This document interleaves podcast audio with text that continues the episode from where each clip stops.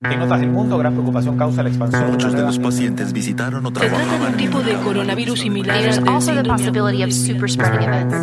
caso. Bienvenidos a Coronavirus, lo que tienes que saber, la versión podcast del newsletter de cada noche de La Tercera, una producción de Crónica Estéreo. Es viernes 17 de julio. El MinSal anunció el jueves que a partir de hoy se incluiría el criterio del Departamento de Estadística e Información del Ministerio, DEIS, en el informe diario y que aquello podría generar una variación en las cifras de fallecidos por coronavirus. Y eso fue lo que ocurrió en esta jornada, ya que el Ministerio de Salud informó que el total de víctimas fatales llegó a 8.347. Hasta ahora, para dar a conocer los decesos por COVID-19, las autoridades se basaban en la información de los fallecidos inscritos en el registro civil.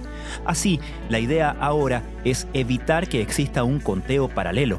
Sin embargo, el problema es que el DEIS incluye también en su reporte el número de fallecidos probables, por lo que ese conteo llega a 11.226.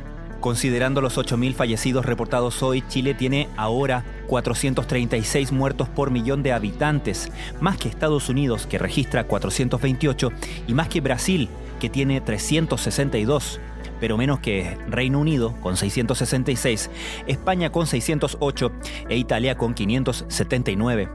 El ministro Enrique París informó hoy que en cuanto a los contagios diarios, el país lleva 33 días de mejoría, con 2.840 casos nuevos de coronavirus y 98 fallecimientos.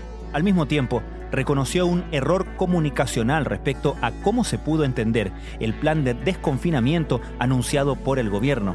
Además, abordó las críticas de comerciantes de las regiones de Aysén y Los Ríos, donde ya rige la medida, respecto a funcionar con un 25% de su aforo permitido. Estas son algunas de las informaciones que destacamos en la cobertura de la tercera a la crisis del coronavirus. Los casos activos van disminuyendo, dijo el ministro Enrique París, agregando que mañana sábado el ministro de Ciencias, Andrés Cub, se unirá a la entrega de cifras para referirse al tema de las vacunas y los proyectos existentes en los distintos países. A comienzos de agosto, Chile comenzará a realizar pruebas clínicas de una vacuna contra el coronavirus, para lo cual se requieren 3.000 pacientes. ¿Cómo son las tres vacunas que se probarán en el país? En un artículo de ¿Qué pasa? explicamos su origen. Según cifras del Ministerio de Defensa, al 16 de julio había 2.129 efectivos en cuarentena preventiva, 771 en aislamiento por contagio y 8 personas en estado crítico. Buenos Aires cumplió 120 días de cuarentena y las autoridades locales anunciaron una nueva fase, una suerte de prueba para el futuro desconfinamiento. A partir del lunes volverán a abrir los comercios de barrio y algunos servicios personales como las peluquerías. Se retomará además la actividad física como el running y los paseos en bicicleta, lo mismo para la salida de los niños. El coronavirus no da tregua a Estados Unidos. El número total de casos del virus en el estado del Sol, Florida, supera ahora los 315.000, con 4.782 muertes según cifras del Departamento de Salud local, reportando así más casos diarios que cualquier otro estado.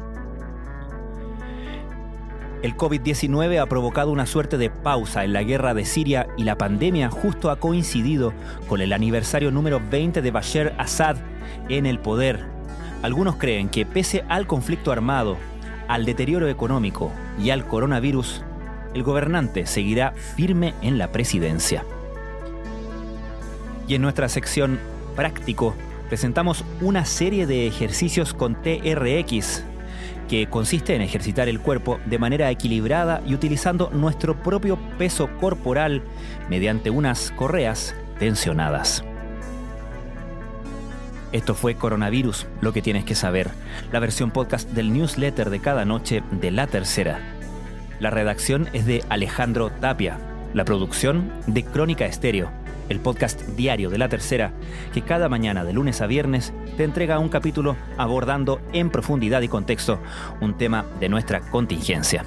Soy Francisco Aravena, que tengan muy buenas noches y un muy buen fin de semana.